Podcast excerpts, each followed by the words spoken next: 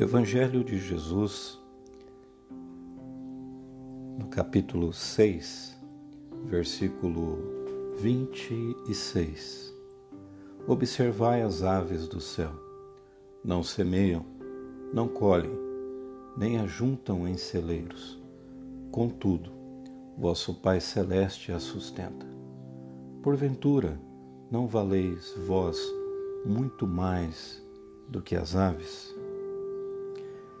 Por que os seres humanos caminham pelas ruas e pelas estradas, ou estão dentro das suas casas, com o seu rosto preocupado, com os seus olhos baixos, como se cada um se movesse sozinho na imensidão desse universo, onde cada um tem que se defender sozinho e à própria custa?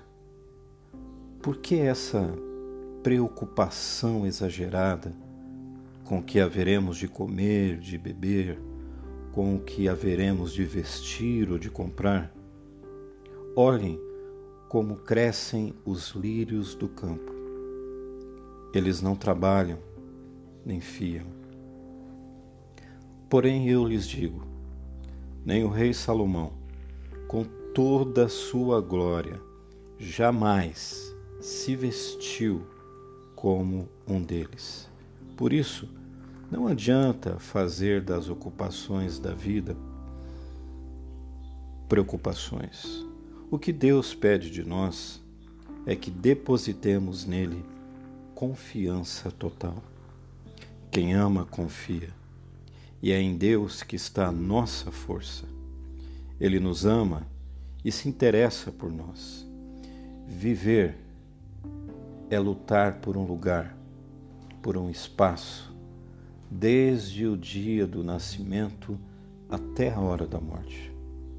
E é confiando em Deus que encontramos segurança para o dia de amanhã. O próprio Deus, o próprio Deus busca espaço na terra dos homens, no coração de suas criaturas.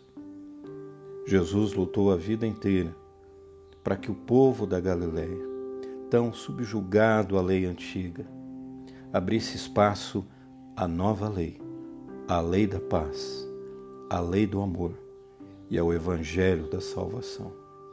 Naquela cruz misteriosa plantada no Gólgota, está gravado um convite imortal a cada um de nós. Vinde a mim, todos vós que chorais e eu vos aliviarei. Vinde a mim, eu sou a luz, a verdade e a vida. Acertai vossos passos, peregrinos. Não deixe as preocupações sufocarem a busca do reino. Quem ama de fato a Deus, não divide seu coração com outros amores. Pelo contrário, confia totalmente nele e em sua providência. Quem ama, confia. Quem ama a Deus, confia em Deus.